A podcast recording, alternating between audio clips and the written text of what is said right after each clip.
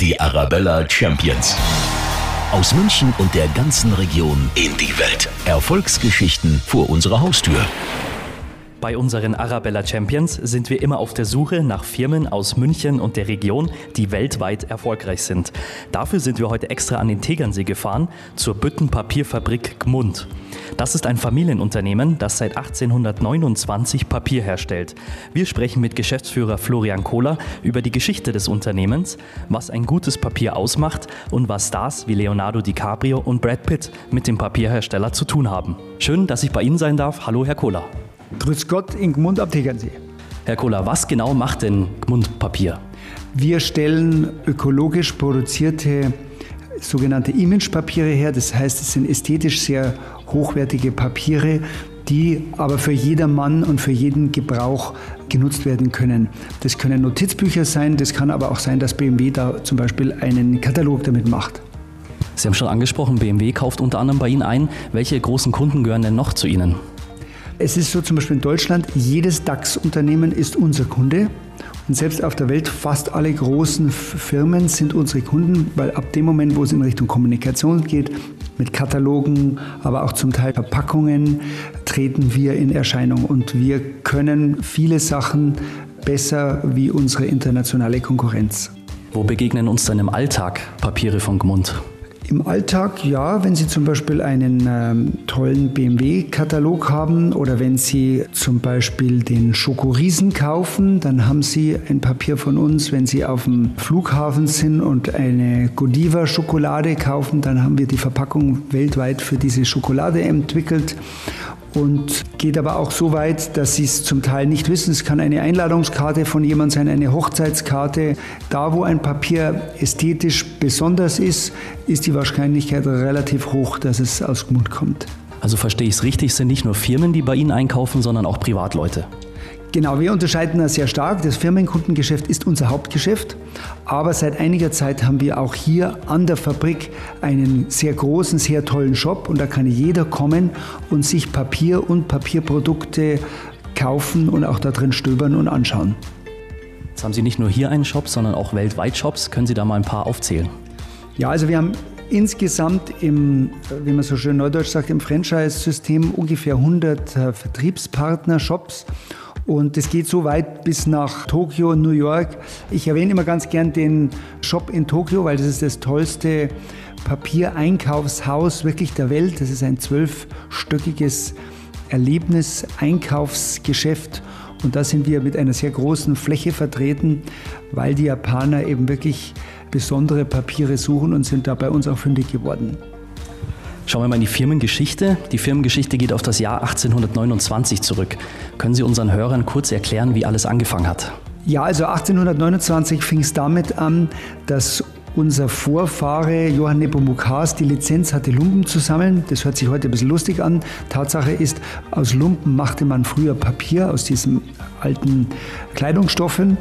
Und dann 1853 kam sein Nachfolger, war Gregor Fichtner, der sehr erfolgreich als Unternehmer war, aber es dann sogar bis zum Reichstagsabgeordneten in äh, Berlin geschafft hat. Und 1904 ist mein Urgroßonkel hier eingestiegen und war auch, kann man mit Fug und Recht sagen, der Erfinder des farbigen Papieres. Und dann ging das über meinen Großvater, über meinen Vater nach dem Krieg. Und mein Vater, kann man sagen, war wirklich derjenige, der industriell die Firma so hingestellt hat, wie sie in den Grundzügen heute auch hier steht. Der hat gegen die sehr starke internationale Konkurrenz vermocht, dass wir hier industriell am Tegernsee noch aktiv sind.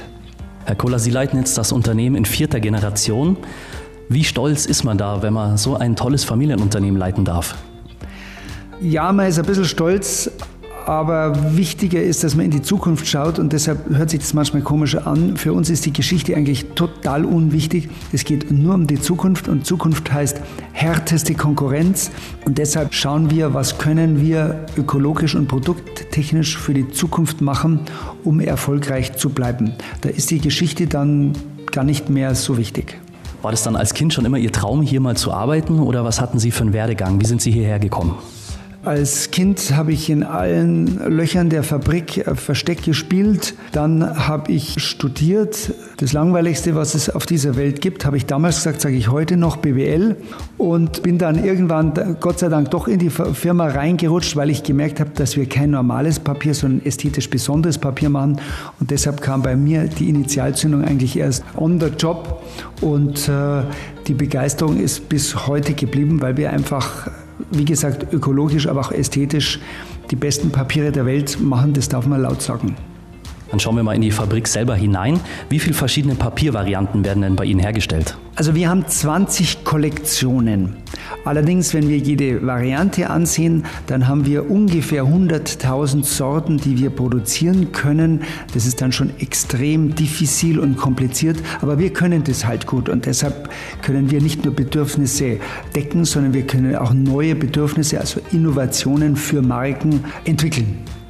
Und haben Sie so eine Zahl für uns, wie viele Tonnen Papier verlassen pro Tag oder jährlich die Fabrik?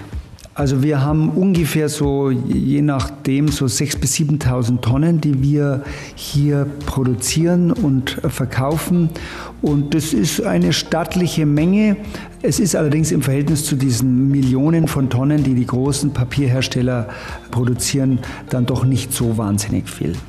Bei der Produktion besonders fasziniert hat mich diese alte Papiermaschine, die seit 1886 im Einsatz ist. Jetzt meine Frage, warum ist die noch im Einsatz? Gibt es keine bessere? Ist die einfach so gut? Woran liegt also wir, wir haben sehr alte und wir haben aber auch vor allem sehr viele neue Maschinen. Sie haben jetzt kurz die alte erwähnt, die ist tatsächlich sehr alt. Die nehmen wir deshalb her, weil die eben ein Format hat, was bei modernen Maschinen nicht gibt. Viel wichtiger ist, dass wir dazu passend neue Maschinen entwickelt haben, also, sodass wir zum Beispiel von dieser alten Maschine kommend Papierbahnen auf der modernsten Schneideanlage, die es auf der ganzen Welt gibt, mit automatischer Prozesssteuerung. Und da sind wir eigentlich das führende Hightech-Papierunternehmen weltweit, obwohl wir eben in der Tat sehr unterschiedliche Papiermaschinen haben. Was macht denn für Sie ein gutes Papier aus? Wie muss es sein? Gut ist es, wenn dann der Papiermacher und bei uns auch der Papierdesigner es geschafft hat, eine Farbe zu entwickeln, die einzigartig ist, eine Struktur dem Papier zu geben, das einem einfach schmeichelt, unterbewusst schmeichelt, einen Klang dem Papier zu geben und auch eine Marke um ein Papier rumzubauen, dass der Erwerber dann wirklich ein, ein tolles Gefühl hat und sich da ästhetisch aber auch gefühlsmäßig gut aufgehoben fühlt. Jetzt habe ich bei der Produktion gesehen, Sie haben ein riesengroßes Lager hier. Unzählige Rollen Papier lagern hier. Ist ja jetzt eher ungewöhnlich heutzutage für Firmen, so ein großes Lager. Die meisten produzieren just in time. Warum ist dennoch dieses Lager so wichtig für Sie? weil an erster Stelle ist für uns der Service für die Kunden. Wir stehen unter einem enormen Preisdruck bei unseren Kunden und können zumindest dann manchmal punkten, weil wir schneller sind als unsere Konkurrenz. Wir haben sehr starke internationale Konkurrenz, die uns in jedem Fall immer unterbietet und leider viele Marken dann doch nach dem Preis und nicht nach der Umweltfreundlichkeit eines Produktes entscheiden. Das ist die Tatsache auch in der heutigen Welt. Wenn wir aber dann eben schneller liefern können und auch eine größere Vielzahl schneller liefern können, dann können die Kunden manchmal gar nicht anders und müssen, können, dürfen bei uns kaufen. Und dieser Servicegedanke, was das Lager angeht, aber auch die Betreuung der Kunden, das ist eigentlich das, was Entscheidendes hier bei uns. Ihr Papier wird also weltweit geschätzt. Sogar Stars wie Leonardo DiCaprio und Brad Pitt hatten es schon in der Hand. Was hat es damit auf sich? Ja, wir haben den witzigsten und unwichtigsten Auftrag äh, in unserer Firmengeschichte. Wir haben den Oscar geliefert nach äh, Hollywood und da war die Aufgabe, die haben ein goldenes Papier gesucht und wollten das Papier von uns geschenkt bekommen, haben wir gesagt, das machen wir nicht. Und dann haben sie sogar leicht säuerlich das Papier bei uns gekauft, weil sie gesagt haben, es gibt leider kein schöneres goldenes Papier auf der Welt als bei uns. Und äh, tatsächlich ist es kein echtes Gold, was manche meinen, sondern das ist ein spezielles Papier, was wir zum Beispiel auch für Süßwaren herstellen, weil wir ein ganz schönes Gold produzieren, ohne dass dort echte Metallpartikel drin sind. Und wie kam der Kontakt zustande mit den Designern vom Oscar?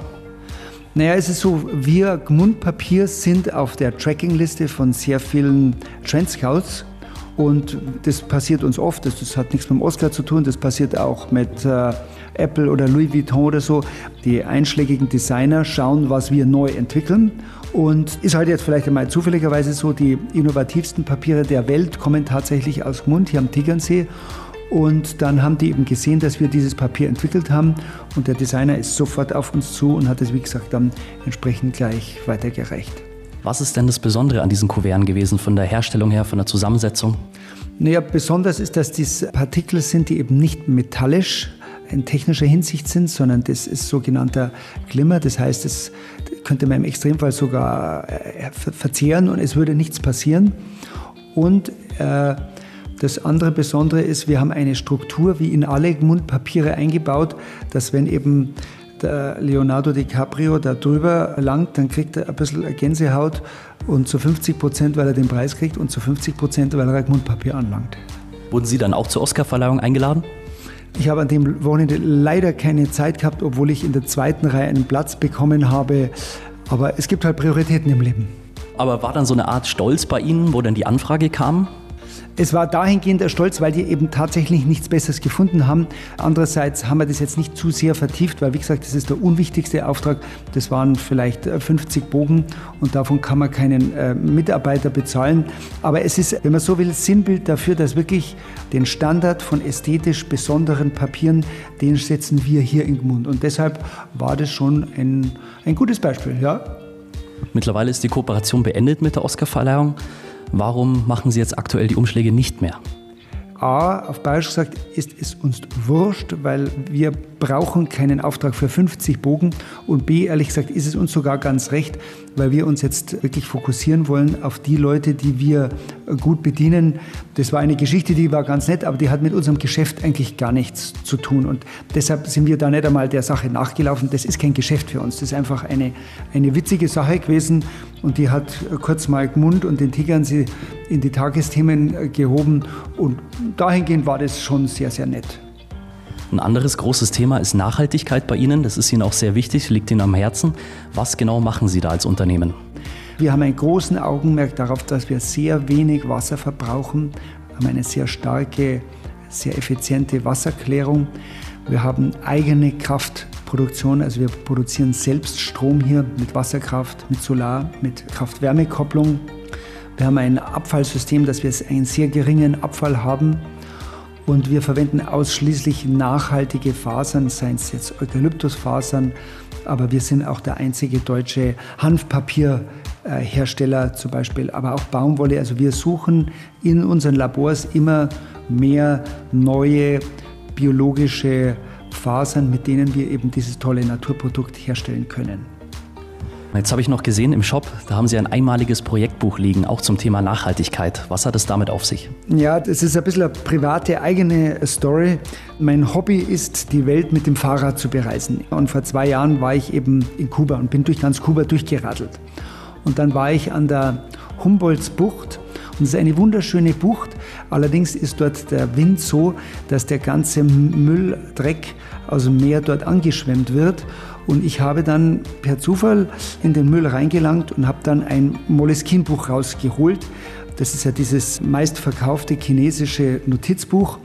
Und das ist halt nicht verrottet, weil das macht zwar einen Ledereffekt, aber tatsächlich ist es Kunststoff. Und ich habe mich so dermaßen darüber geärgert, dass ich heimgekommen bin und habe gesagt, jetzt machen wir doch mal ein Notizbuch, welches komplett aus Naturmaterialien ist und haben dann dieses Notizbuch entwickelt, innen aus gutem Mundpapier und den Überzug haben wir dann gemacht mit einem hundertprozentigen Naturleinen, sodass dieses äh, Buch, was man vielleicht sogar nie wegschmeißen wird, aber wenn es dann eben mal weggeschmissen werden würde, dann eben nicht so am Strand verkommen wird.